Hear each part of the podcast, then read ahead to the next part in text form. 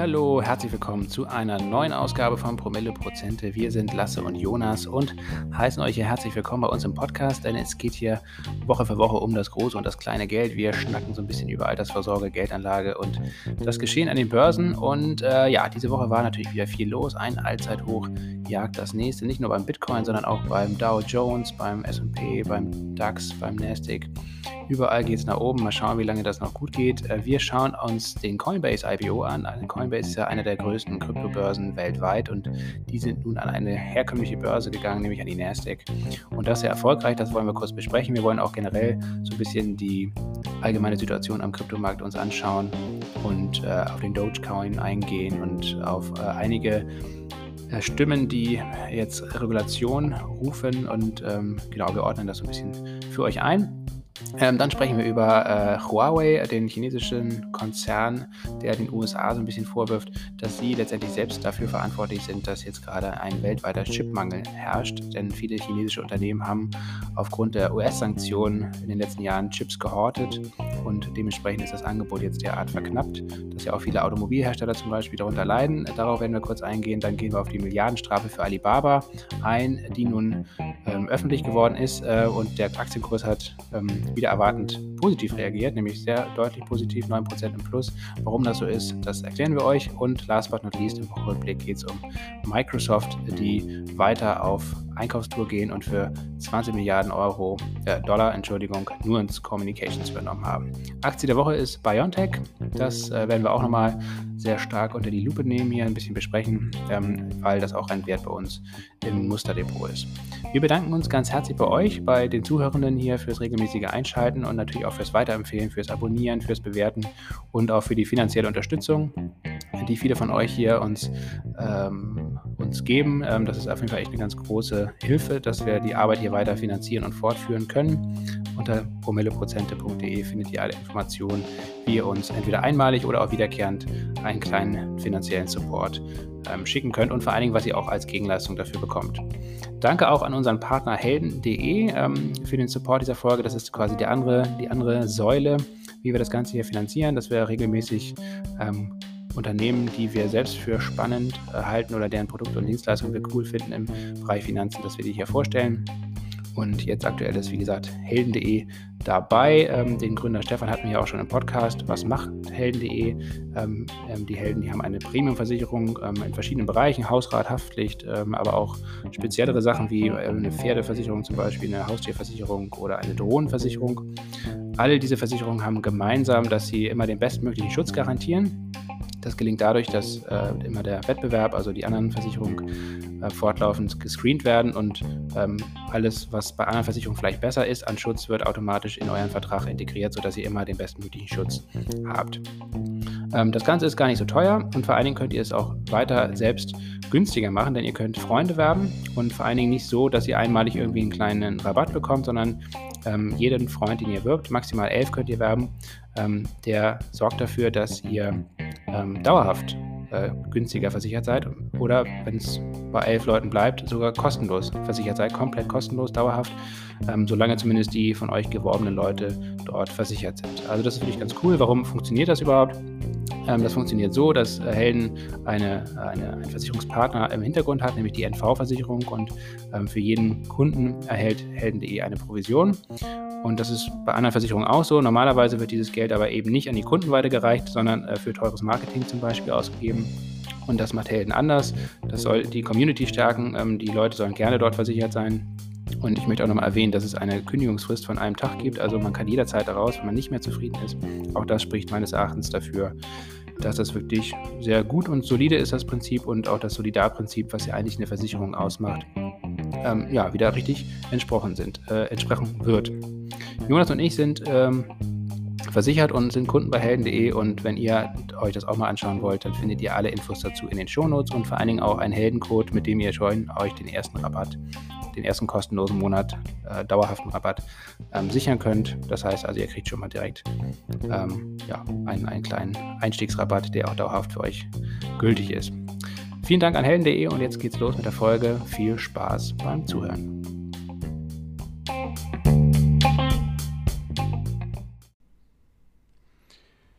Ja, moin Jonas, Mensch, ich grüße Moin, dich Lasse. ganz herzlich. Wie geht's dir? Auf geht's in eine neue Folge, in ein neues, Neues Allzeithoch. neues Allzeithoch. ja, ähm, ja, mir geht's. Ach naja, lala, so. Ähm, seit die Kita hier wieder dicht ist, ist das alles leider sehr, sehr stressig und ähm, dementsprechend, äh, ja, geht's, geht's so lala. Aber das soll heute nicht Thema sein. Äh, an der Börse geht's ja zumindest mal bergauf. Und die gute Stimmung, die wollen wir jetzt hier natürlich auch im Podcast rüberbringen. Und die privaten Wehwehchen, die bleiben mal ein bisschen außen vor. Ähm, ja, und da war ja natürlich eine volle Woche auf jeden Fall. Wir haben ja hier primär ähm, jetzt in der Folge vor, euch mit einem recht ausführlichen Wochenrückblick zu beglücken. Äh, natürlich wollen wir auf Coinbase eingehen, natürlich wollen wir auf äh, die neuen Allzeithochs bei Bitcoin, aber auch bei vielen klassischen Indizes wie dem Dow, dem DAX, dem Nasdaq, dem S&P, eigentlich quasi alle Indizes haben diese Woche mal wieder neue Rekordstände verzeichnet. ähm, Müsste man auch in euren Depots sehen, hoffentlich. ja, also man kann auf jeden Fall sich diesbezüglich nicht beklagen, würde ich jetzt mal sagen. Nein, da ähm, ist alles himmelhoch jauchzt. Mal gucken, ob es in diesem Jahr nochmal Richtung, äh, Richtung zu Tode betrübt geht. Aber bisher sieht das alles sehr, sehr gut aus auf breiter Front. Also eigentlich sind alle glücklich, äh, außer die klassischen Sparerinnen und Sparer. Ja, genau, wer jetzt nicht dabei ist, äh, das ist natürlich dann ein bisschen doof. Andererseits, ähm, wenn man bis jetzt nicht dabei ist, dann würde ich jetzt ähm, fairerweise, glaube ich, auch sagen, oder ehrlicherweise ich persönlich sagen, dass jetzt aktuell kein guter Zeitpunkt ist zum Einstieg. Ich würde jetzt, glaube ich, einfach erstmal die Rallye mitnehmen, wenn man schon dabei ist. Wenn man nicht dabei ist, einfach mal abwarten, weil ähm, es wird auf jeden Fall wieder günstigere Niveaus geben. Ich glaube, äh, die Rallye, wie wir sie jetzt aktuell sehen, wo wir eigentlich fast jeden Tag ein neues Allzeithoch ähm, haben, das sollte schon recht kurzfristig dann mal wieder vorbei sein. Und dann wird es zumindest mal eine Konsolidierung geben. Ne? Mal gucken. Wir hatten ja letztes Mal auch über ähm, Sell in May and Go Away gesprochen. Ähm, das ähm, wird sicherlich so ein bisschen eintreten, dass die Kurse da mal wieder rückläufig sind. Das heißt aber nicht, dass jetzt ein großer Crash irgendwie bevorsteht. Und das wollten wir vielleicht auch nochmal hier äh, erwähnen. Wir hatten jetzt ein paar Nachfragen diesbezüglich, ob man jetzt im, Mai irgendwie alle Aktien verkaufen sollte. Davon rate ich ganz ausdrücklich ab. Ähm, also gerade Jedenfalls würdest du es persönlich nicht machen, ne? Äh, du machst ja keine Anlageberatung. Ja, genau. Also ich persönlich mache es so, ich äh, werde bei meinen ETF-Positionen, bei meinen Aktienpositionen gar nichts machen. Die werde ich einfach äh, ganz normal weiterlaufen lassen. Bei etwas spekulativeren Investments, das heißt bei einigen Hotstocks, ähm, wo vielleicht auch echt große Gewinne angefallen sind, da kann man über Gewinnmitnahmen oder Teilgewinnmitnahmen meines Erachtens nachdenken und genauso kann man es machen bei spekulativeren ähm, Finanzinstrumenten wie jetzt meinetwegen Optionsscheinen. Das sind so Sachen, da würde ich durchaus jetzt ähm, kurzfristig mal Gewinne vom Tisch nehmen, um, um, den, um die nächste Konsolidierung dann vielleicht äh, quasi von der Seitenlinie aus beobachten zu können und dann auch wieder genug Cashbestand zu haben, um da wieder dann ähm, einkaufen zu können. Aber alles andere ist klassisch buy and hold, wie wir auch ja immer wieder hier im Podcast erwähnen oder das äh, unsere persönliche Einstellung dazu kundtun und dementsprechend würde ich da jetzt überhaupt gar nicht aktiv werden. Sehr schön, ja. In der Ruhe liegt die Kraft. Und Wie sieht es bei dir äh, aus, Jonas? Hast du dazu noch Einwände, äh, Ergänzungen? Wie hältst du es damit? Ich habe ähm, ich hab jetzt kürzlich nur ähm, Barrick Gold verkauft, aber mehr unter, ähm, mehr unter dem Stern, als dass wir ja mal gesagt haben, wir durchleuchten unser äh, Depot mal regelmäßig. Ähm, da, äh, durch, du- durch, oder wir durchleuchten unser Depot, um, um da gegebenenfalls so sehr unnachhaltige, äh, ökologische, sozial unnachhaltige Geschichten zu finden, zumindest was bei den, was die Einzelwerte betrifft. Und ähm, ja, da würde ich mal sagen, dass das so der, einer der größten Goldminenbetreiber weltweit, ja, das ökologisch dann eben nicht so doll ist. Und das war für mich jetzt der Hauptgrund, weshalb ich Barrick Gold verkauft habe. Obwohl Ja. ich Das ehrt dich natürlich, weil äh, vor allen Dingen jetzt bei Barrick Gold ja eine Bodenbildung absehbar ist und du jetzt also gesehen, ja. vom Beginn der, äh, vor Beginn der nächsten Rallye, die im Sommer jetzt Ja. höchstwahrscheinlich ansteht, äh, die Aktie verkaufst, das ist, Ja. das ehrt dich ähm, zumindest. Ja, genau. Verzichtest auf viel Geld. Kleinen Karma-Punkt gesammelt, ja. Der, ist, der ist raus. Und ich habe ähm, Backerfrost rausgeworfen. Also Oh, diese, Die ja, die nachhaltigen machen- Lachse aus Färöer. Ja, off genau, offiziell nachhaltige äh, Lachszucht auf den Färöerinseln, genau. Ich konnte da jetzt bisher noch nicht ähm, so richtig äh, ja, das, das überprüfen, ob das wirklich nachhaltig ist und ähm, ob da jetzt keine Lachse ausbüchsen und so weiter. Und ja, äh, vielleicht auch ein bisschen so eine Gefühlsentscheidung, habe mich da nicht mehr ganz so wohl mit gefühlt. und habe die deswegen auch, auch rausge, rausgeschmissen. Aber ist das nicht auch so ein Dividendentitel? Ja, egal. Das war ja wirklich unter der Prämisse, dass wir gesagt haben, Mensch, wir gucken immer mal wieder in unsere Depots und, und, und, und prüfen wirklich mal ähm, in, in, puncto, in puncto ökologische Nachhaltigkeit. Und ähm, ja, ich bin mir da relativ sicher, dass auch wenn das vielleicht nachhaltiger ist als manche andere äh, Geschichten, ähm, dass, dass das trotzdem nicht wirklich gut ist. Und ja, da ich ja eh jetzt komplett Veggie bin, ähm, wie gesagt, ich will hier niemanden überzeugen und schon gar nicht bekehren, aber ja, deswegen habe ich dann Backerfrost rausgepackt. Und das ganze Geld, was du jetzt durch den Verkauf von Barrick und von Backerfrost äh, eingenommen hast, steckst du in Coinbase oder wie sieht's aus? Auf keinen Fall habe ich es in, in, in Coinbase gesteckt. Ich hatte es, ähm, ich hatte es in, äh, in ETH gepackt. Ethereum, ETH. Okay, du bist generell äh, sehr krypto, krypto bullish. Ähm, da kannst du jetzt auch gleich mal drüber sprechen, was du alles mittlerweile ja. im Einkaufskorb hast im Depot hast und ähm, ja. wie du dich in den letzten Wochen und Monaten da intensiv mit beschäftigt hast. Ja, weitaus mehr, als ich es getan habe.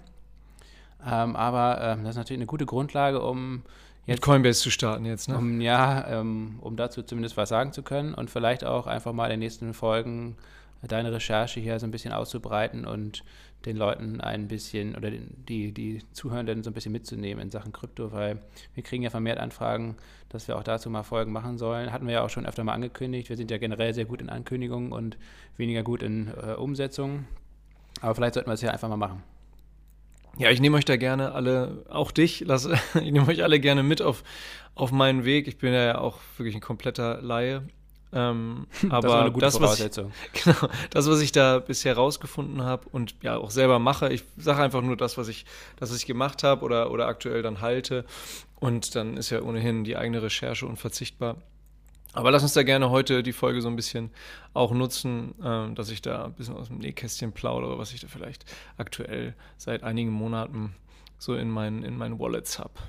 Ja, vielleicht starten wir jetzt mal mit dem aktuellen Geschehen, ähm, auch in Sachen Coinbase Börsengang, IPO äh, oder vielmehr Direct Listing. Also Coinbase ist mit, einem, mit einer Direktlistung an die Börse gegangen. Das heißt, dieser ganze vordergründige Prozess, der bei einem äh, Initial Public Offering, bei einem IPO stattfindet, den gab es in dem Fall nicht. Ähm, Spotify zum Beispiel hat das auch in der Form gemacht. Ähm, und äh, ja, dieses, dieses Direct Listing war sehr, sehr erfolgreich, muss man sagen, äh, vom äh, Ausgabepreis äh, gab es einen Plus von jetzt zum Wochenschluss auf, äh, von 33 Prozent und einer Bewertung von knapp 100 Milliarden Dollar, wenn ich das jetzt noch richtig im Kopf habe.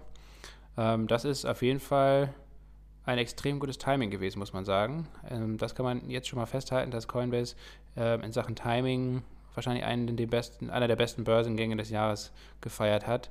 Und wie es weitergeht, das steht ja sowieso in den Sternen. Aber wenn es nach den Analysten geht, dann ist da auf jeden Fall noch sehr viel Luft nach oben. Wie hältst du es mit Coinbase? Ja, ich habe selber nichts gekauft, ähm, bin auch, ich bin jetzt nicht überrascht, dass das, ähm, dass, dass das so ein Hype erfahren hat, weil wie du schon sagst, ne, viele Kryptowährungen ähm, oder der Kryptomarkt allgemein ist auf dem, auf dem Allzeithoch, wenn man sich das investierte Geld anschaut. Und ähm, das ganze Umfeld ist total, total bullish, total positiv. Ähm, Cathy Wood hat auch drei Tage in Folge bei Coinbase zugeschlagen und das auch ganz ähm, äh, freudig kommuniziert. Du Insgesamt hast ja auch festgestellt, Coinbase 50 Millionen, also ja. rund 350 Millionen Dollar ähm, äh, hat, hat Casey Wood jetzt über verschiedene Fonds in Coinbase investiert. Das ist eine ganze Stange Geld. Ähm, Zur Erinnerung, sie ist ja die, die, die, die Gründerin und Chefin von, von ARK Investments und hat da diverse Fonds bzw. ETF ähm, mit, mit verschiedenen Themenschwerpunkten. Und die meisten davon sind, sind recht tech-lastig. Wir hatten in der letzten Folge, sind wir äh, ein bisschen tiefer eingegangen auf, auf, auf einen neuen Space und Space Exploration ETF von ihr. Aber äh, so oder so ist, ist, ist sie sehr tech-lastig bekannt geworden. Nochmal zur Erinnerung ist sie ja durch, durch ihr sehr erfolgreiches Tesla-Investment, ist auch ähm, bei weitem ihre größte Position im, in, in, ihrer Firma ARK Investment. Und ähm, ja, bei Coinbase und bei Bitcoin ist sie, ist sie schon lange ähm, bullish und hat das auch immer gesagt. Und wie du sagst, Lasse, genau, gut 350 Millionen, Millionen Dollar hat sie zugeschlagen. Ich glaube, du und ich, wir sind ja selber ähm, ja, ich will nicht sagen skeptischer, aber irgendwie vorsichtiger, weil wir ähm, an so ein paar Parametern wie zum Beispiel ähm, Konditionen für Kunden jetzt Coinbase nicht erstmal so als Best Pick irgendwie erstmal so ähm, sehen, ne? Ja, also man kann sich jetzt mal ein paar Zahlen anschauen. Also Coinbase hat aktuell jetzt eine, eine Bewertung von knapp 100 Milliarden Dollar, ist damit die teuerste Börse weltweit, also auch vor den ganzen klassischen Börsen wie Nasdaq zum Beispiel, die sind mit 25 Milliarden Dollar bewertet, die deutsche Börse mit 27 Milliarden Dollar.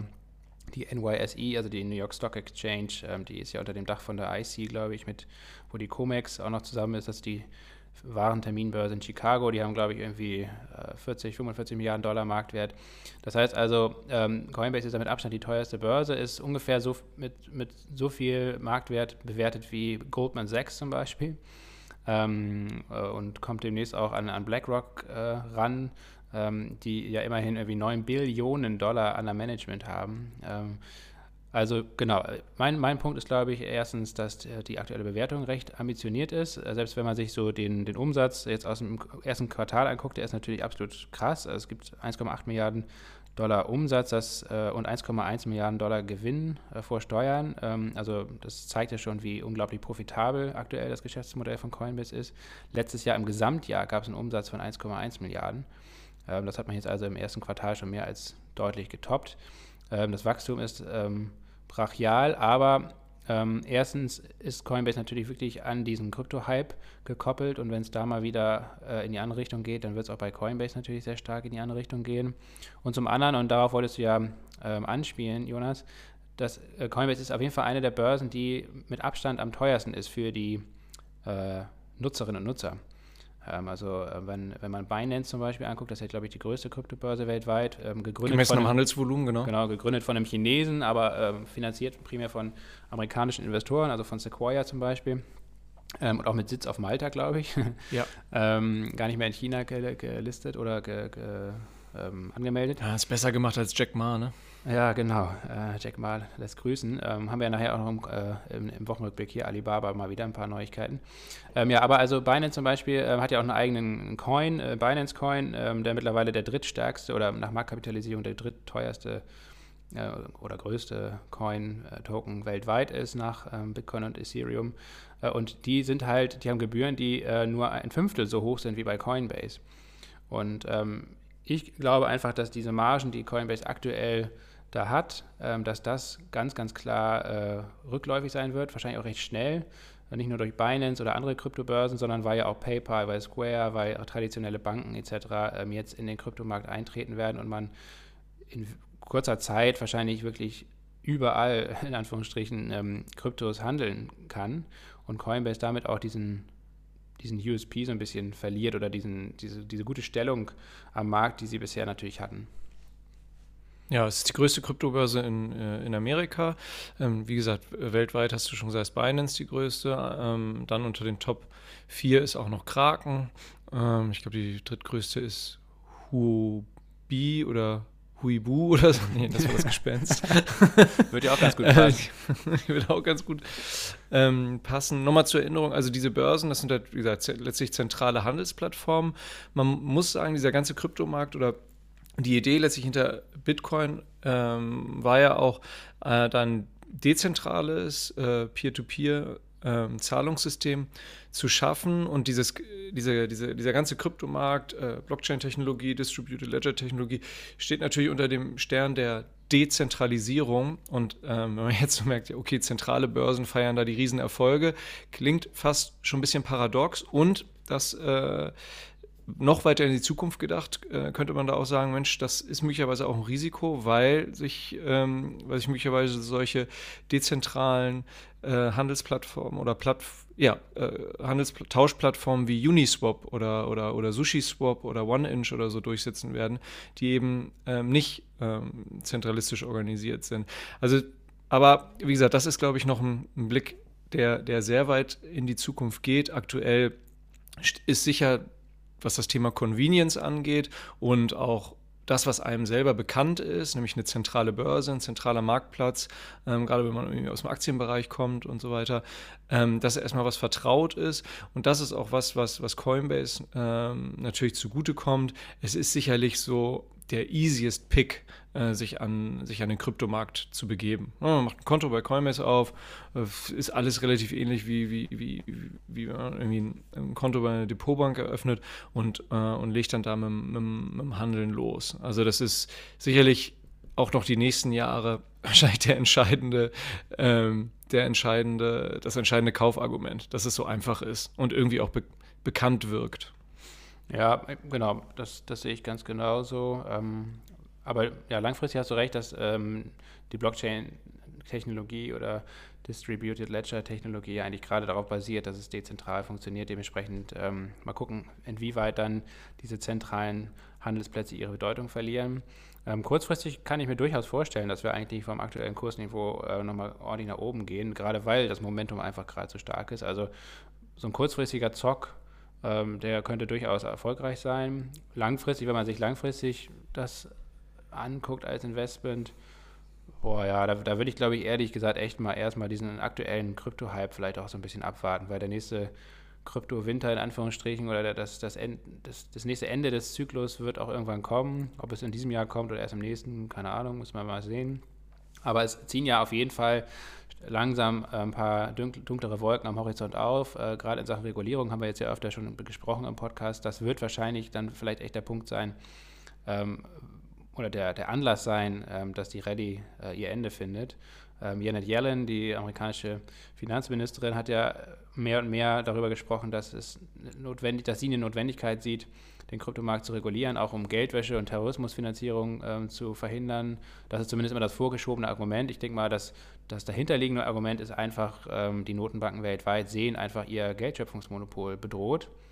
Das ähm, ist der Hauptgrund, würde ich sagen. Das ist der Hauptgrund, das sagen sie natürlich nicht so öffentlich, äh, aber äh, es werden immer dann, wie gesagt, diese ganzen kriminellen Geschichten und so weiter, die in den Vordergrund geschoben, die sicherlich teilweise auch relevant sind, aber wenn man sich den Gesamtkryptomarkt anguckt, natürlich eine schwindend geringe Bedeutung haben. Also wenn man wirklich kriminelle Energie hat, dann kann man auch ohne Kryptowährung seine Geschäfte machen. Das äh, das wird jetzt. Die Mafia ist älter als der Kryptomarkt, ne? Genau. äh, aber was tatsächlich das, das, das richtige Problem wird für, Amerikan für die amerikanische Notenbank, natürlich vor allen Dingen für die ähm, Weltleitwährung Dollar, aber auch natürlich für alle anderen großen Währungsräume, ist, dass, dass sie einfach ihr Geldschöpfungsmonopol verlieren. Das sieht ja auch Peter Thiel so. Ähm, der hat jetzt auch vor kurzem gesagt, dass, äh, dass der Bitcoin eine Bedrohung aus seiner Sicht für US-Interessen auch eine Bedrohung des Dollars äh, ist. Ähm, auch, dass die Chinesen da ja ordentlich mitmischen, weil viel, viel Hardware und generell viel Mining-Kapazität in Bitcoin ja auch äh, in chinesischer Hand ist. Ich glaube 70 Prozent oder so, oder 60, 70 Prozent.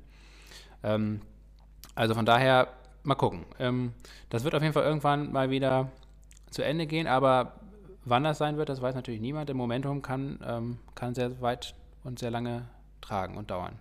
Und dementsprechend davon wird auch Coinbase profitieren. Ja, auf jeden Fall. Ähm, das, das wird so sein. Also dieses ganze Thema Geldschöpfungsmonopol, ähm, das ist sicherlich auch was, was, wo ihr euch mal die Artikel oder Dokumentation anschauen solltet, wie funktioniert eigentlich das, das aktuelle Geldsystem?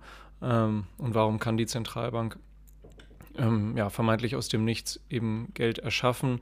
Und in dem Zuge eben auch zu schauen, ähm, weshalb eben Kryptowährungen ähm, ja eben eine echte, mittlerweile eine echte Konkurrenz sind zu, zu den sonst bekannten Fiat-Währungen, die durch Zentralbanken ähm, emittiert und geschaffen werden. Weil es ist ja, es ist ja zum Beispiel so, wenn jetzt immer mehr ähm, äh, Akzeptanzstellen, wie beispielsweise PayPal oder was weiß ich, meinetwegen Unternehmen wie HM oder, äh, oder Nike oder so, wenn die Zahlungen in Kryptowährungen wie zum Beispiel Bitcoin oder Ether oder Binance Coin ähm, erlauben, dann äh, bedeutet das ja, dass, dass man nicht mehr alles in Euro halten muss, nicht mehr alles in Dollar halten muss, je nachdem, äh, um, um, um Waren zu bezahlen oder um Güter zu bezahlen, Dienstleistungen zu bezahlen, sondern eben einfach auch in andere Währungen gehen kann. Und das mindert natürlich und hat schon auch ein kleines Stück weit die Bedeutung von, von den etablierten Währungen gemindert. Und das können natürlich ja, gewisse Interessengruppen erstmal nicht, nicht so super finden. Also deswegen ist dieses Regulierungsthema, das, das, das, sollte man im Blick behalten. Dadurch werden Kryptowährungen auf keinen Fall dann einfach so verschwinden, ähm, aber das wird dann natürlich zu stark erhöhter Vol Volatilität führen. Ähm. Und es wird auch die Geschäftsmodelle dieser Handelsplätze ein Stück weit einschränken, weil wenn es dann darum geht, also wir sprechen ja dann vielleicht über Maßnahmen, äh, also wie noch härtere Identitätschecks oder so, oder, wir, ähm, oder über Steuern äh, auf Kryptogewinne vielleicht oder auf andere ähm, Sachen. Und das werden natürlich diese fantastischen Margen, die, die Coinbase aktuell erzielt, ähm, die werden natürlich zusammenschmilzen einfach auf jeden Fall, ne? weil viel, viel mehr Kosten entstehen, weil viel mehr Personal eingestellt werden muss, weil mehr in, in Software äh, gesteckt werden muss, vielleicht um irgendwelche Identitätschecks durchzuführen und so weiter. Ähm, das sind alles Kosten, die bisher nicht eingepreist sind und auch das wird meines Erachtens dann irgendwann äh, die Bewertung, die wir aktuell sehen, ja, definitiv mal in Frage stellen oder einem Realitätscheck unterziehen. Ja, richtig. Was man vielleicht noch als Randnotiz sagen muss, und das, das muss an der Stelle auch einfach eine Randnotiz bleiben von, von mir oder uns, weil wir das technisch einfach nicht ähm, annähernd gut genug durchdringen, ist, dass dieser ganze Kryptomarkt, ähm, das es sind ja nicht nur Währungen, es, sind, es, es dient nicht nur dem, dem, dem, Zahlungsaustausch, es ist nur ein, nur ein, nur ein relativ kleiner Teil davon. Ähm, diese ganzen äh, Projekte auf Basis von Blockchain-Technologie ähm, haben ja verschiedene ähm, Nutzungsansätze, wie zum Beispiel ähm, eine, eine, Dezentralisierung von, von Katasterämtern oder von anwaltlichen oder notariellen Dienstleistungen, von ähm, Identifizierungsprozessen, also zum Beispiel äh, wird es vermutlich so sein, dass, ähm, dass äh, auf einer dezentralen Blockchain-Technologie, äh, Basis von Blockchain-Technologie, ähm, man, sich, man sich identifiziert, äh, man seinen Citizenship, seine, ähm, ja, sein, sein Reisepass oder seinen Nachweis der Staatsbürgerschaft, Nachweis von Eigentum ähm, authentifiziert. Also dass diese ganzen zentralen Stellen wie Notariate, Katasterämter, was weiß ich, Grundbuchämter etc., dass das perspektivisch alles wegfallen wird. Also, Aber auch Versicherungen und Banken und so weiter. Genau, Versicherungen, Banken, ja, ja ganz, ganz wichtiger Bereich. Also es ist, genau, wie du sagst, es zieht sich durch alle ähm, Bereiche durch. Ähm, also dieser, dieser, dieser Zahlungsmittelaustausch äh, ähm, und auch das, die Kryptowährung als Wertaufbewahrungsmittel sind ein Teil davon, ein wichtiger Teil davon. Aber wahrscheinlich der Beginn. Also ich denke mal, das ja. ist wirklich das, was wir am ehesten oder am schnellsten sehen werden, was wir auch aktuell sogar schon sehen. Und die anderen Geschäftsmodelle, die werden sich Stück für Stück entwickeln, je weiter sich auch die Technologie dahinter äh, weiterentwickelt. Ähm, und ähm, dann geht es echt darum, die gesamte Infrastruktur eigentlich des Internets, wie wir sie kennen, die ja auf Zentralität beruht, also auf zentralen Serverfarmen, auf zentralen Datenzentren etc., dass das dezentralisiert wird. Und ähm, das wiederum ist dann auch wirklich interessant hin, hinsichtlich der Geschäftsmodelle halt von großen Internetmonopolisten. Ne? Also es gibt ja auch schon eine Blockchain, die zum Beispiel Streaming dezentralisiert. Äh, das wäre dann meinetwegen ein Case, der irgendwie Disney oder Netflix angreift. Es gibt äh, Theta wäre das, ne? T-H-E-T-A. Genau. Ja. Wir haben da mit diesen ganzen, ähm, wir haben ähm, Blockchains, die den Energiebereich angehen. Ähm, da werden dann, wenn die Geschäftsmodelle von großen Energiekonzernen angegriffen, ähm, zum Beispiel, ähm, das heißt ja, wie heißt das nochmal? Web? Nee. Äh, Energy Web. Energy Web, glaube ich. Ne? Token. Token. Da muss man sagen, dass das teilweise auch Unternehmen wie E.ON dann da auch beteiligt sind. Ne? Es ist jetzt nicht so, dass die, dass die da nur pennen, sondern da sind die ja teilweise auch mit dann engagiert. Im, im, bei diesem EWT ähm, ist, ist zum Beispiel auch, auch E.ON mit dabei, ist die französische Engie oder Engie mit dabei.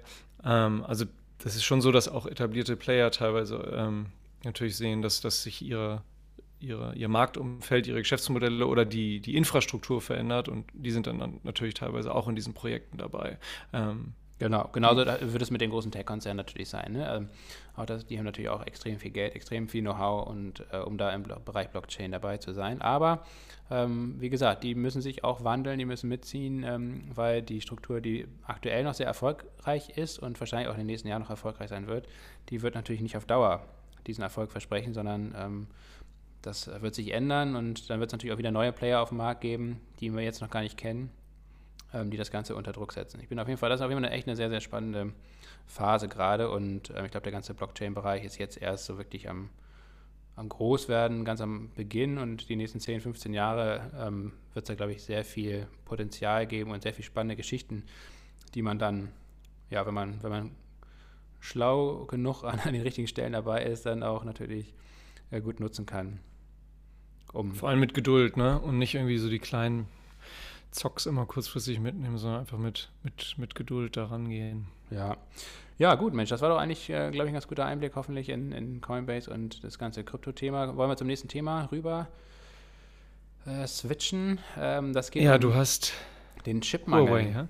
Ja, genau. Wir haben ja jetzt ja schon seit Wochen und Monaten hier das Thema ähm, Mangel an ähm, Computer, Com Computerchips, ähm, ähm, der ja vor allem auch die Automobilindustrie weltweit betrifft, negativ betrifft. Und nun kommt noch ein Kapitel dazu, beziehungsweise Huawei, das ist ja dieser große chinesische Technologiekonzern, der auch unter äh, der US-Administration von Donald Trump sehr gelitten hat, durch Sanktionen belegt wurde und auch nach wie vor belegt ist ähm, weil, er, weil ihm nachgesagt wird, dass er zu nah an der chinesischen Regierung dran ist und vor allen Dingen auch äh, den chinesischen Geheimdienst da ähm, durch die Technologie, durch die Netzwerktechnologie äh, dann Eintritt verschafft in, in andere Unternehmen oder andere Länder. Ähm, naja, und äh, Huawei hat nun der ähm, US-Administration, vor allen Dingen Donald Trump, der alten ähm, Regierung, vorgeworfen, dass eben äh, dieser Chipmangel, wie wir ihn jetzt aktuell sehen weltweit, dass der eben auch vor allen Dingen auf diese Sanktionen zurückgeht, weil viele chinesische Unternehmen sich äh, aus, als Reaktion oder aus Angst vor US-Sanktionen mit Chips eingedeckt haben in den letzten Jahren, den Markt leer gekauft haben. Und die Folge ist nun eben ein Angebotsengpass, der viele Unternehmen teuer zu stehen kommt. Also vor allen Dingen ja Automobilhersteller, die ja oft auch äh, teilweise wochenlang ihre ähm, Fabriken schließen mussten, weil es einfach keine Computerchips mehr gab aber auch andere Unternehmen. Hinzu kommt dann gleichzeitig die, eine gigantische Nachfrage aus dem PC-Markt, den man auch so nicht erwartet hatte, der natürlich durch Corona bedingt ist. Allein im ersten Quartal äh, dieses Jahres gab es einen Zuwachs von 32 Prozent im PC-Markt, ähm, also ein Spitzenwert seit Beginn der Datenerhebung im Jahr 2000. Ähm, und ähm, ja, auch das war natürlich nicht so vorhersehbar, aber in Kombination mit diesen anderen äh, Faktoren ähm, sorgt es eben jetzt dafür, dass nach wie vor ein großer Mangel an Chips herrscht. Ähm, das kommt natürlich zum einen der, der Chipindustrie, den, den Herstellern von Chips zugute, aber auch äh, der nachgelagerten Industrie, also zum Beispiel Unternehmen, die ähm, die Maschinen und Anlagen für, für die Chipproduktion bauen. Also meinetwegen ähm, ähm, zum Beispiel Applied Materials fällt mir da jetzt ein, auch eine amerikanische unter, ein amerikanisches Unternehmen, der da jetzt sehr gut positioniert ist, oder Taiwan Semiconductor oder ähm, Micron Technologies und so weiter. Ähm, die feiern jetzt natürlich, ähm, weil sie auf Jahre hinaus wahrscheinlich eine sehr, sehr hohe Nachfrage nach Chips haben und vor allen Dingen auch die Preise nach oben setzen können. Ja. ja geopolitisch bleibt es weiter spannend, weil, ähm, weil dieses ganze Thema ähm, vor allem in, in, in, Asien stark angesiedelt ist. Ne? Die Europäer gucken da ja, relativ stark in die Röhre. Die Amerikaner sind auch nicht so super aufgestellt, ähm, immer noch besser als die Europäer. Ähm, aber ja, zum Beispiel der, der größte äh, Chip-Hersteller ist da ja zum Beispiel Taiwan Semiconductor. Ja, die sind extrem gut aufgestellt. Das ist ein super solides Unternehmen, auch echt ein guter Investment-Case eigentlich. Ähm, nach wie vor müssen wir eigentlich mal in unsere, unser Musterdepot reinpacken. Ähm, jetzt ganz unabhängig von diesem kurzfristigen Trend äh, ist das, glaube ich, auch ein Unternehmen, fast schon eine Aktie für die Ewigkeit vielleicht. Ein sehr gut geführtes Unternehmen auf jeden Fall. Ähm, genauso auch wie Applied Materials. Ähm, ja, ja, und, und große Chip-Produzenten. Also die Amerikaner haben es ja auf jeden Fall jetzt direkt auch äh, in eine Strategie gegossen, ähm, dass man wirklich sagt, okay, wir müssen viel, viel mehr Chip-Produktion auch wieder in den USA haben. Intel baut ja zwei neue Werke, investiert insgesamt 20 Milliarden Dollar. Zum Vergleich aber, äh, die Konkurrenz schläft eben nicht. Also Taiwan Semiconductor hat angekündigt, in den nächsten vier Jahren 100 Milliarden Dollar in neue Kapazitäten, in neue Werke ja. zu investieren. Da, dagegen sind die 20 Milliarden von Intel in den nächsten fünf Jahren halt ein Klacks. Ähm, also von daher, ja, mal gucken. Ähm, und die Europäer, ja, bei den Europäern kommt wahrscheinlich wieder gar nichts bei raus. Aber auch hier ist es natürlich umso wichtiger, dass man Chipproduktion in Europa hat, ähm, dass man hier die Kompetenz hat, dass man hier die Standorte hat äh, und eben unabhängiger von Asien wird und vor allen Dingen unabhängiger von China, weil die Chinesen kochen ja zudem ihr eigenes Süppchen und ähm, da braut sich ja doch ein, ein Systemkonflikt zusammen, der wahrscheinlich auch die nächsten Jahre hier und da ziemlich ungemütlich sein könnte. Mal gucken. In, in, gerade um, um, die Frage Taiwan und so weiter wird ja gerade ordentlich mit den Säbeln gerasselt. Ja, mal wieder auf jeden Fall. Ja, wir bleiben noch kurz in China, nämlich Alibaba. Äh, wollen wir noch mal kurz erwähnen, ist ja auch bei uns im Musterdepot. Ähm, da gab es jetzt endlich mal so ein bisschen äh, Klarheit von der chinesischen Regierung. Das hat ja jetzt ungefähr ein halbes Jahr schon geschwelt, da der Konflikt. Und ähm, jetzt wurde eine Strafe verhängt, eine Rekordstrafe von 2,7 Milliarden Dollar äh, für Alibaba. Ähm, da ging es ja darum, äh, um diese Ungerechtigkeiten, dass ähm, bestimmte Marktplatz Anbieter bei Alibaba eben verboten bekommen haben oder von Alibaba sanktioniert wurden, wenn sie auf anderen Marktplätzen aktiv waren gleichzeitig. Ähm, und für diese Monopolverstöße wurde Alibaba jetzt bestraft. Allerdings, das war ja recht paradox, die Aktie springt nach der äh, Ankündigung dieser Rekordstrafe um 9% nach oben. Ähm, das ähm, muss man natürlich erklären. Vor allen Dingen äh, wurde das deswegen oder hat die Aktie deswegen so re reagiert, weil eigentlich äh, mit einer viel höheren Strafe gerechnet wurde, nämlich mit 7 Milliarden Dollar. Das waren auch die Rückstellung von Alibaba. Das heißt also, ein Großteil des Geldes oder etwas mehr als die Hälfte des Geldes kann jetzt wieder anderweitig verwendet werden. Und es gibt auch keine empfindlichen Einschränkungen im Geschäftsmodell. Das heißt also, ähm, es ist anscheinend recht glimpflich ausgegangen und, und das glaube ich noch viel wichtiger, ist, dass die, diese Unsicherheit, die jetzt ja ein halbes Jahr äh, auf dem Unternehmen und natürlich auch auf der Aktie gelastet hat, dass die so ein bisschen vorbei ist. Und ähm, da könnte es jetzt durchaus sein, dass, dass es mal wieder so ein bisschen äh, nach oben geht. Mal schauen. Also gemessen am operativen Geschäft ist Alibaba ja aktuell wirklich sehr, sehr günstig bewertet, muss man sagen. Ne? Ja, also sicherlich. Wir persönlich halten ja weiter an einem Unternehmen fest und glauben, dass das, dass das gut aufgestellt ist. Ähm, aber deswegen haben aus der Perspektive uns natürlich gefreut, dass diese Unsicherheit, was immer, immer Gift ist an der Börse, aufgelöst wurde. Ja, und last but not least haben wir noch Microsoft hier im Wochenrückblick. Auch, auch ein fantastisch aufgestelltes Unternehmen, was ja hier bekannt ist. Wir sind auch große Fans, auch natürlich von der Aktie. Ähm, sollte man eigentlich immer im Depot haben und auch halten. Und ja, ein Investment für die Ewigkeit, Jonas, ne? Ja, ist, ist, war, glaube ich, in der Folge bei, bei den Aktien für die Ewigkeit nicht drin, aber. Aber hätte man auf jeden Fall mit aufnehmen können, wenn es noch mehr Plätze, noch mehr Startplätze gegeben hätte. Richtig, richtig. War in dem Moment ähm, ja, vom Zeitgeist nicht so sexy wie, wie, wie Disney aus unserer Sicht, aber ähm, ja. also ist, ist ja auch in, in, in, wenn man jetzt in, einem, in, in den großen ETF investiert ist, einen großen Technologie-ETF oder, oder MSCI World oder so, da ist Microsoft auch überall drin, macht ja eh, sagen wir ja eh, es macht aus, aus irgendwie kleinen Anleger, Privatanlegerinnen Perspektive. Vor allem Sinn breit zu streuen. Und da wird man, äh, wenn ihr euch in die, in die Holdings der ETF jeweils da mal die Mühe macht, da reinzugucken, äh, was auch Sinn macht, sich die Mühe zu machen, im besten Fall vor dem Kauf, werdet ihr ähm, oft auch eine Microsoft finden. Also super aufgestellt und ähm, ja. Ja, was gab es Neues diese Woche? Warum haben wir jetzt die Microsoft im Wochenrückblick? Äh, in der Woche davor gab es ja schon die Ankündigung, dass Microsoft Discord äh, einkaufen wird, wahrscheinlich für 10 Milliarden Dollar. Discord ist eine, ein Chat, eine Chat-Plattform, eigentlich eine Kommunikationsplattform, primär im Gaming-Bereich, aber auch mittlerweile auch in anderen Bereichen, ist da sehr gut aufgestellt, technologisch auch sehr weit vorne und Discord soll jetzt eben gekauft werden und dann die Gaming-Sparte von Microsoft, also alles rund um Xbox und so weiter, ähm, stärken. Das ist, glaube ich, ein, ein sehr guter und kluger Schachzug, weil ähm, Microsoft bisher ja nun wirklich gerade in diesem ganzen Social äh, Interaction, Social Media Bereich eben einfach schwach aufgestellt war, hatten ja auch versucht, TikTok zu kaufen, hat nicht geklappt.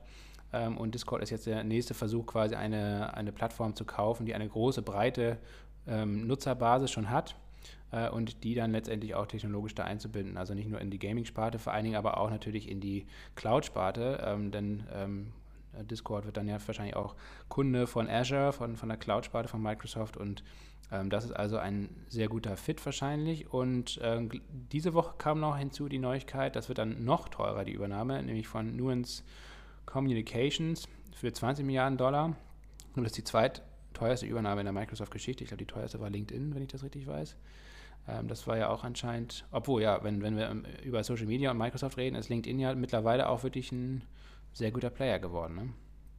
Also äh, ja, genau. Ob sich das letztlich von den, von den, von den Umsätzen gelohnt hat, äh, wahrscheinlich, wenn man da knallhart konservativ rechnet, nicht. Aber ja, zumindest ist, ist Microsoft da ähm, hat da natürlich eine, eine Social-Media-Plattform. Und fügt sich halt auch sehr gut ein in dieses ganze berufliche Professional-Thema mit Microsoft 365, mit Microsoft Teams, äh, mit der Azure Cloud-Sparte und so weiter. Also das passt wahrscheinlich dann doch schon sehr gut. Ähm, naja, und was macht. Wobei sie wahrscheinlich trotzdem gern TikTok gehabt hätten. Naja, um auch ein bisschen jüngere Zielgruppe anzusprechen. Ähm, ja, aber Nuance, was machen die? Also auch äh, die ähm, stärken eigentlich die KI-Ambition. Also das ist quasi ein ähm, ein, ein, ein Sprachunternehmen oder die, die stark in der Übersetzung, in der Spracherkennung sind, also die die ganzen KI-Ambitionen von Microsoft in Sachen Spracherkennung, ähm, Sprachassistent etc. sehr gut unterstreichen können und vor allen Dingen auch im Medizingeschäft stark aufgestellt sind. Und da gab es schon seit Jahren eine Kooperation zwischen Nuance und Microsoft, wenn es darum ging, ähm, so Arztsprechstunden, also Telemedizin zum Beispiel umzusetzen, ähm, auch Übersetzung. Also wenn zum Beispiel bei einem Arzt jemand reinkommt, der eine andere Sprache spricht, äh, die der Arzt eben nicht beherrscht, ähm, dass ähm, durch die Software von Nuance dann ähm, eine einwandfreie Kommunikation möglich ist und dadurch natürlich auch die medizinische Diagnostik gestärkt wird. Ähm, all das ist ein großes Thema in Sachen Telemedizin und so weiter. und das fügt sich eben auch wunderbar bei Microsoft ein, stärkt eben nicht nur die Cloud-Sparte, weil jetzt alles, was bei Nuance bisher vielleicht, ich glaube, weiß ich gar nicht, wo die bisher ge gehostet waren, ähm, vielleicht bei AWS oder Google, aber wahrscheinlich nicht bei Azure, das wird jetzt rübergezogen. Ähm, die ganzen Spracherkennungsdinger, äh, KI, Technologie wandert damit rein und ähm, stärkt eben vor allem das Medizingeschäft. Und das ist ja so ein bisschen auch eine Parallele zu Apple, die auch sehr stark in diesem Gesundheitsmarkt mehr und mehr ähm, aktiv sind mit den Variables, mit der mit der Apple Watch und äh, äh, anderen Sachen, ähm, die mehr und mehr auch vor allen Dingen für gesundheitliche Diagnostik relevant sind, ähm, vor dem Hinblick oder ja, vor dem Hinblick, sagt man so, ne, ja, ähm, ähm, einer alternden Gesellschaft, äh, ist das einfach ein Milliardenmarkt, äh, ein Multimilliardenmarkt, der da in, in Zukunft äh, entstehen wird oder weiter wachsen wird, ähm, der vor allen Dingen durch Technologie dann auch geprägt wird. Und ich glaube, Apple auf der einen Seite ist fantastisch aufgestellt, aber Microsoft zieht nach und ähm, ja, die Analysten sind sich da zumindest einig, dass ähm, beides, beide Zukäufe, sowohl Discord als auch Nuance Communications, ein Volltreffer waren. Mal schauen. Also Telediagnostik und so weiter haben dann überfüllte Wartezimmer bei klassischen AllgemeinmedizinerInnen, Hausärztinnen. Hat das ein Ende? Ja, ich Wer bin weiß. jemand, der so gut wie nie zum Arzt geht. Äh, also muss dann wirklich schon ordentlich was passieren. Ähm, da muss irgendwie das, der Fuß schon abgefallen sein, bis ich dann zum Arzt gehe.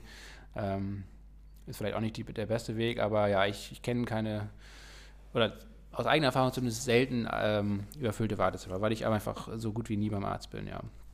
Aber.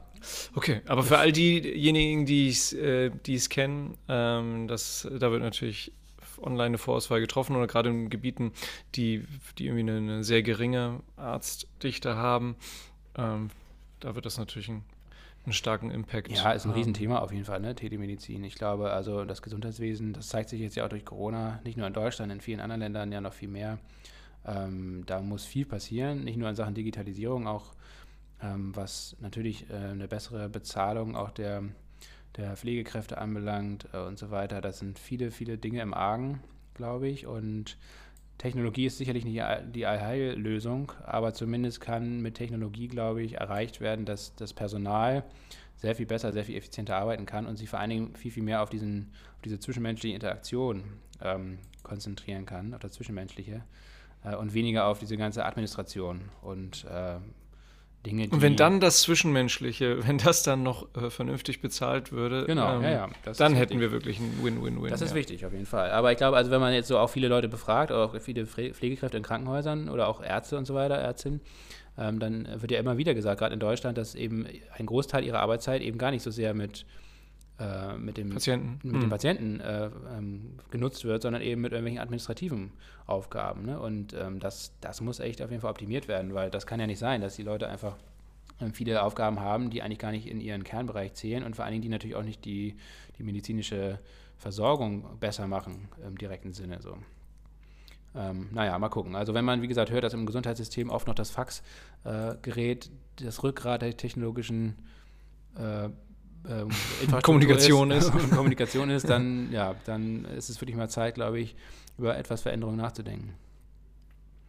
Gut, ja, aber das war der Wochenrückblick, Jonas, glaube ich, ne? Oder hast du hier noch ein paar kleine freche äh, Anekdoten äh, zu erzählen? Ich meine, du kannst ja eigentlich auch noch mal ein bisschen was zu Dogecoin erzählen. Der Vierfacher diese Woche, was war da los?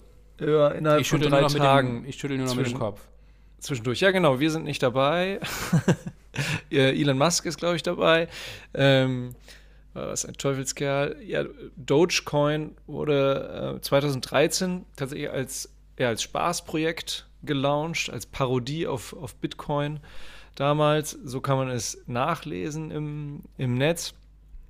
Und jetzt ist es, glaube ich, nach Marktkapitalisierung ähm, ähm, eine der fünf größten Kryptowährungen weltweit. Äh, ja, es bleibt nur das Staunen. Es hat, äh, glaube ich, keinen weiteren äh, Mehrwert an sich. Ähm, es kann ähm, es kann natürlich als Zahlungsmittel genutzt werden, es kann als Wertaufbewahrungsmittel genutzt werden. Ähm, ich habe äh, Reddit jetzt nicht mehr verfolgt, ob das, äh, ob, ob, ob, da wieder irgendwelche ähm, losgelassenen Gruppen oder organisi gut organisierten Gruppen da am, am Traden sind und das hochtreiben. Keine Ahnung.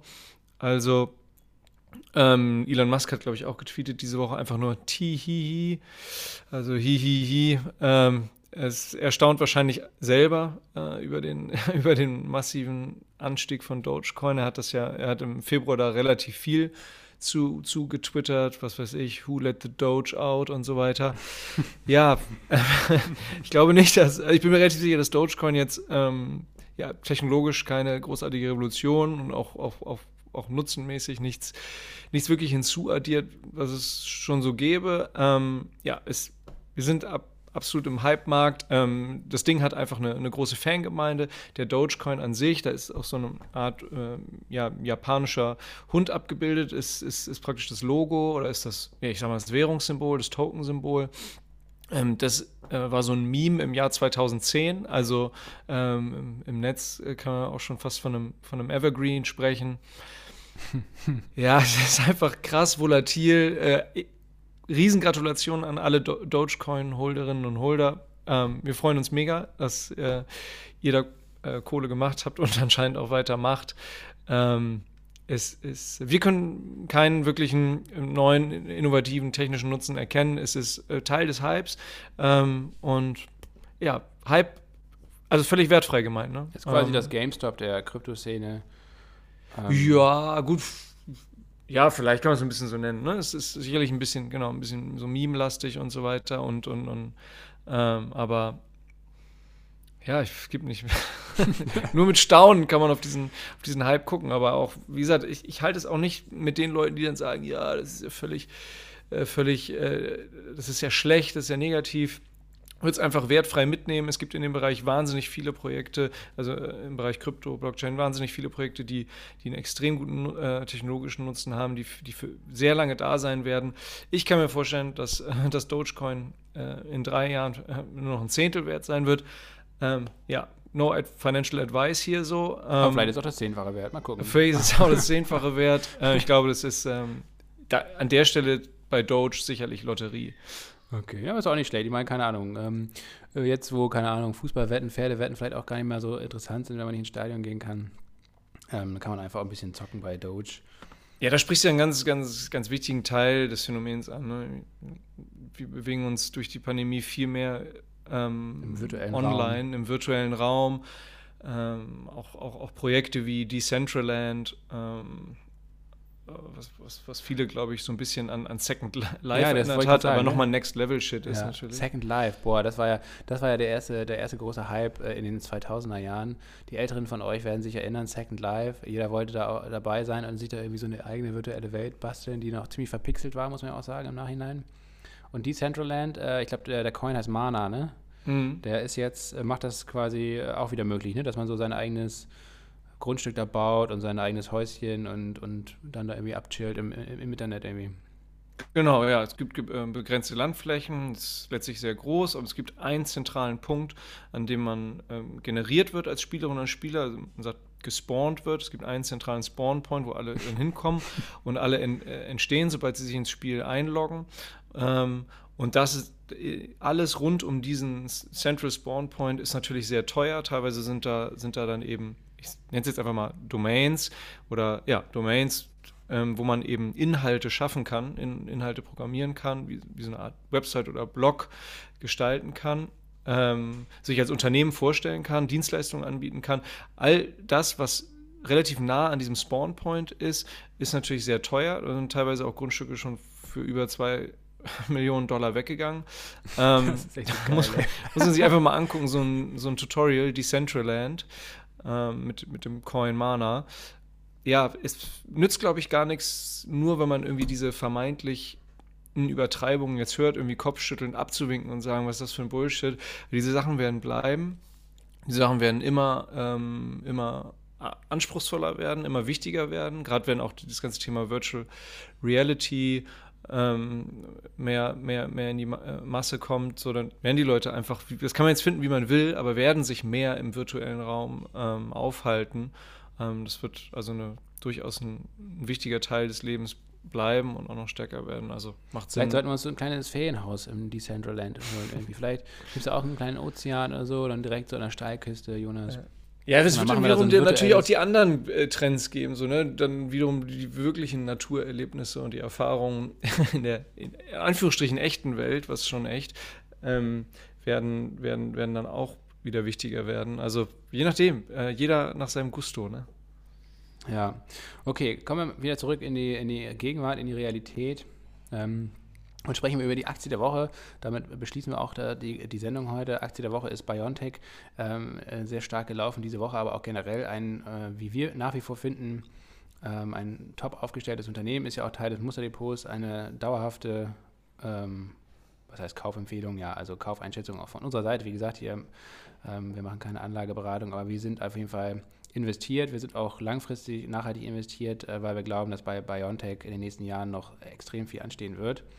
Ähm, BioNTech macht ja nicht nur diese Impfstoffe auf mRNA-Basis jetzt im, im, Bereich Covid, ähm, sondern das war in Anführungsstrichen eigentlich nur ein Nebenprodukt ähm, von, der, von der bisherigen Forschung, die ja schon seit zehn Jahren sehr erfolgreich betrieben wird.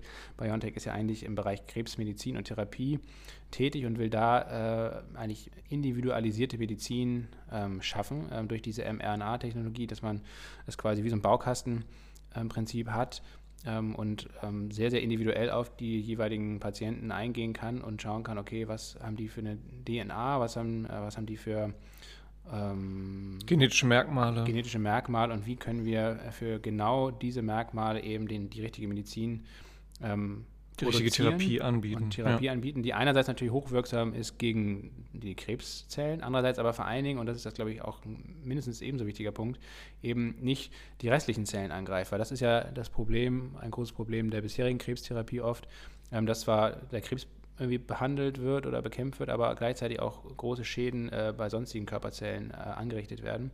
Und äh, darum geht es einfach, dass man sehr, sehr viel zielgenauer und mit weniger Streuung äh, Medizin zur Anwendung bringen kann. Und ähm, ja, diese mRNA-Impfstoffe, die sind jetzt schon seit zehn Jahren da in der Forschung von BioNTech und deswegen konnte man auch so schnell reagieren, dass man ja eigentlich innerhalb von wenigen Tagen, hat ja der Ugo Shahin da schon mal im Interview gesagt, also sie haben sich Anfang Januar letzten Jahres 2020 da mit Covid zum ersten Mal beschäftigt, als in, äh, es in China losging. Und dann hatten sie mittlerweile oder innerhalb von wenigen Tagen eigentlich einen Impfstoff, ähm, der zwar erst im November, Dezember auf den Markt kam, äh, aber die restliche Zeit, das, die restlichen äh, acht bis neun Monate, die waren eigentlich nur ähm, Studien, ähm, Erprobung etc. Testen, testen, testen. Testen, testen, hm. testen, wie die Reaktion auch bei den äh, Probanden ist. Aber äh, der Impfstoff an sich war innerhalb von ein paar Tagen fertig quasi und hat sich seitdem auch nicht grundsätzlich verändert. Also das ist echt schon abgefahren, ähm, wie das die äh, Entwicklung von Arzneimitteln beschleunigt, auch natürlich dann vergünstigt, wenn erstmal diese ganze Anfangsforschung abgeschlossen ist. Ähm, dann kann man natürlich auf dieser Grundlage, die man dann hat, ähm, sehr viel schneller neue Medikamenten entwickeln, als es bisher ähm, der Fall war. Ja, also aus wirtschaftlicher Perspektive, wenn man das jetzt ne, ganz deutlich gesagt isoliert betrachtet, ähm, war dann für BioNTech ähm, Covid letztlich ein Glücksfall, rein betriebswirtschaftlich äh, betrachtet. Ähm, ja, rechnen in diesem Jahr mit einem Umsatz von fast 10 Milliarden Euro. Gewinn wird auf knapp 5 Milliarden Euro geschätzt. Aktuell ist eine Marktkapitalisierung beim aktuellen Kurs, der ja nochmal am Freitag um fast 8% angestiegen ist, von, von gut 28 Milliarden Euro. Also wir sehen ne, ein Kursumsatzverhältnis von irgendwie 3 und äh, ein Kurs, äh, Kurs, Kurs, Kursgewinnverhältnis ähm, von, was knapp haben wir da? So, ne? Von knapp sechs, ja. Also für solch ein wahnsinnig stark wachsendes Unternehmen natürlich fantastisch. Aber es ist ja durchaus auch jetzt auf dem Niveau trotzdem mit äh, Vorsicht ähm, zu betrachten, denn ähm, es muss sich jetzt natürlich auch herausstellen, dass gerade einmal diese langfristige Vision der, der ähm, ja, der Revolution, sogenannten revolutionären Krebsmedizin da, dass, dieses, dass diese Vision aufgeht ähm, das ist natürlich einerseits der langfristige Investment Case bei dem Ding, wenn man sich das angucken will. Ähm, und andererseits ähm, wie sehr wird das ein, ja, ich sag mal in Anführungsstrichen Einmaleffekt bleiben, die, die Versorgung der, der Staaten, der Bevölkerung mit, mit dem Impfstoff. Ne? Weil der Großteil des Umsatzes ist natürlich Impfstoff. Aktuell. Ja, genau. Ähm, bisher, also bisher ist auf jeden Fall das, ähm, der Kurs, würde ich sagen, und die Marktkapitalisierung so, äh, dass es eben nicht, das ist eigentlich als Einmaleffekt eingepreist ist, würde ich sagen. Äh, und das ist, also wenn du mich fragst, ist, glaube ich, falsch. Ich, ähm, es zeichnet sich ja immer mehr ab, ähm, dass das Covid auch nach den Impfungen nicht aus der Welt ist, sondern dass es immer wieder Mutanten geben wird, dass, ähm, dass es höchstwahrscheinlich vielleicht sogar wirklich so sein wird, dass man regelmäßig impfen muss, ähm, um eben immer auf dem neuesten Stand zu sein. Ähm, das heißt also, wenn, wenn, wir, wenn das wirklich der Fall sein sollte, dass wenn wir quasi in Zukunft vielleicht alle zwei, drei Jahre ähm, so eine Covid-Impfung uns reinziehen müssen, dann ist BioNTech da natürlich extrem gut aufgestellt und äh, der Partner Pfizer auch. Dann sind das dauerhafte Umsätze, die alle noch gar nicht eingepreist sind. Zusätzlich kommen dann diese ganzen, ähm, vielleicht, äh, ja, die Umsätze aus, aus Krebsmitteln, die eben auch noch nicht auf dem Markt sind, aber vielleicht demnächst auf den Markt kommen werden. Ähm, ja, also wie gesagt, für mich ist das eine der besten Aktien in meinem Depot. Äh, das ist meine persönliche Meinung. Ähm, ich nutze da jeden Kursrücksetzer und das ist eigentlich ganz angenehm, ähm, der, wenn ihr euch den Chart anguckt, ähm, der verläuft immer so wellenförmig eigentlich. Jetzt sind wir gerade wieder in so einem richtigen in so einer richtigen Rallye.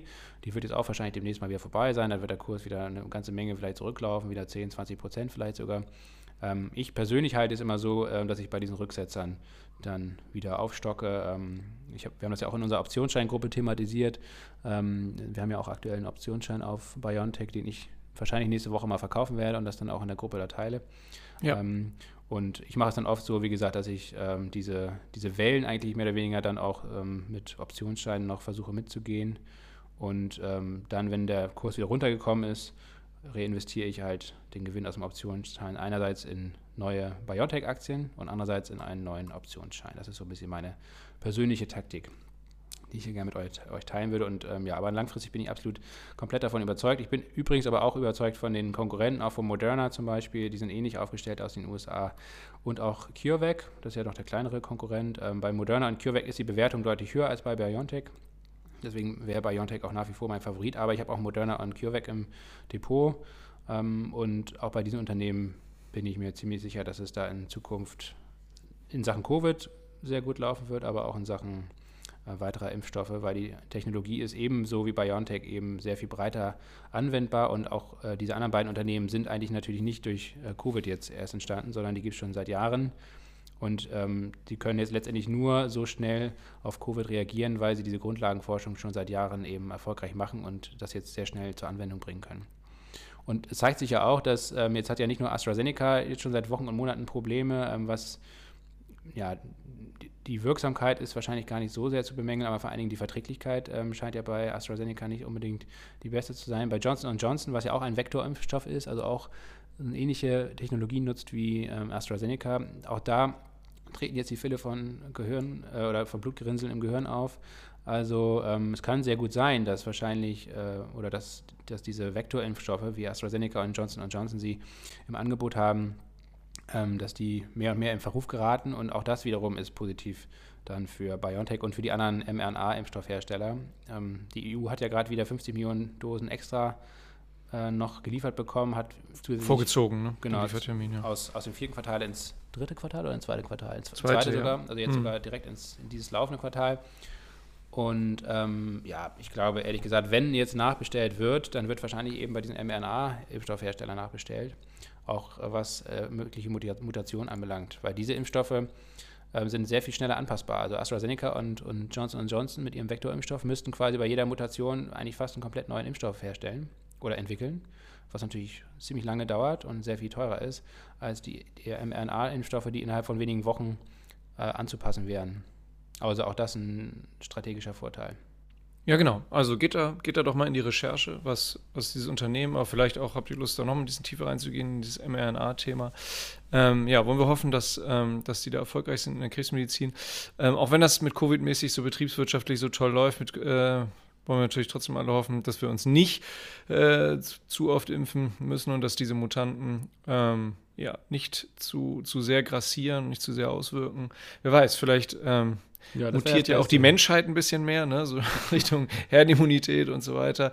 Ähm, ja, ich bin zu wenig Experte, ähm, mir, bleibt da, mir bleibt da nur die Hoffnung. Ja, ja, genau. Wichtig ist wirklich, dass, ähm, dass Covid jetzt endlich mal in den Griff bekommen wird. Und ähm, ja, und ich freue mich auf jeden Fall, dass es Unternehmen wie BioNTech gibt, die da so schnell äh, reagiert haben und die einfach so top geführt sind, dass sie einfach auch in, in so kurzer Zeit einfach so krass viel Impfstoff produzieren können und so weiter. Also ja, ich bin wie gesagt großer Fan von den beiden Gründerpersönlichkeiten ähm, und äh, auch von dem Unternehmen selbst, von dem Management, äh, von der Technologie. Also für mich ja, ich glaube, eine meiner absoluten Lieblingsaktien im Depot. Und das meine ich nicht nur aus betriebswirtschaftlicher Sicht oder was jetzt die Performance anbelangt, äh, die da seit, seit einem Dreivierteljahr oder was ich, seit ich die Aktie halte, da irgendwie schon zu Buche steht, sondern weil es auch wirklich, weil ich einfach total überzeugt bin, dass, dass wir solche Technologie brauchen, um eben ähm, ja, so eine Pandemie, wie wir sie jetzt haben, vielleicht in Zukunft ähm, entweder ganz zu verhindern oder zumindest die Auswirkungen einfach äh, sehr viel geringer sind als die negativen Auswirkungen, wie wir sie jetzt aktuell sehen. So, mal schauen. Ja, ja, das, äh, das auf jeden Fall, dass wir hier nicht das genau, gesellschaftliche Leben, dass wir hoffentlich daraus lernen. Ja, klar, dazu gehört natürlich nicht nur äh, die richtige Medizin dazu entwickeln, sondern einfach letztendlich auch die, die Ursachen natürlich äh, zu bekämpfen. Und das heißt natürlich, dass man ähm, sehr viel nachhaltiger agieren muss, dass man der Natur endlich mal wieder Raum geben muss, ähm, dass man äh, der Natur auch den Tieren ähm, nicht zu sehr auf die Pelle rückt, äh, was ja einfach die Ursache überhaupt dieser Pandemie ist, äh, das menschliche Fehlverhalten dann ähm, ja, so eine Technologie von BioNTech kann dann am Ende dann die Ursachen irgendwie bekämpfen oder die Probleme wieder halbwegs in den Griff bekommen. Aber äh, die, die Lösung ist das natürlich nicht. Die Lösung wäre, dass man einfach mal vernünftig äh, mit seiner Umwelt umgeht. Das äh, wäre noch viel wichtiger. Oha, ich glaube, das ist leider, leider noch, noch viel schwieriger für die noch Menschheit. Das eigene Fehlverhalten einzustellen wird, gut, äh, viel zu weites Feld. Aber das eigene Fehlverhalten ähm, einzustellen, wird, glaube ich, ist schwieriger als einen Impfstoff zu entwickeln. Leider. Ja, auf jeden Fall, das glaube ich auch. Jonas, trotzdem, wir sind am Ende, wir haben jetzt schon wieder ja. fast eine Stunde gequatscht, hier Wahnsinn. Oh Mann, wir sind auf jeden Fall das absolute Gegenteil von ohne Aktien wird schwer. ähm, äh, aber das haben wir jetzt ja bei der letzten Folge schon erwähnt. Auch schon festgestellt. Viele Grüße an alle, die zuhören. Vielen Dank äh, dafür, dass ihr bisher hindurchgehalten habt und wir hoffen, dass ihr auch ein bisschen was rausziehen konntet. Und wir freuen uns auf die nächste Woche mit euch. Und Jonas, ich hoffe, dass wir uns einfach auch mal wieder persönlich sehen. Wir haben uns jetzt ungefähr seit, weiß ich nicht, Ende Februar habe ich dich nicht mehr gesehen. Ist eine harte Zeit. Das würde ich, äh, wir haben kein Whisky getrunken. Ähm, der der Podcast-Name ist mehr oder weniger eigentlich schon wirklich kein Programm mehr, muss man auch sagen. Ähm, ich weiß nicht, wie geht's weiter? Auf jeden Fall trinken wir heute Abend einen Whisky. Okay. Kündigen wir schon mal an, meinst du, ne? Ja. Okay. Ja, müssen wir auch mal wieder live. Posten wir auf Instagram. Posten wir auf Instagram. Okay, Immerhin das. Also, alles Gute euch, äh, gute Woche und äh, wir hören uns nächste Woche wieder. Lass es mach's gut. Ihr auch alle da draußen. Ciao. Ciao. Ciao.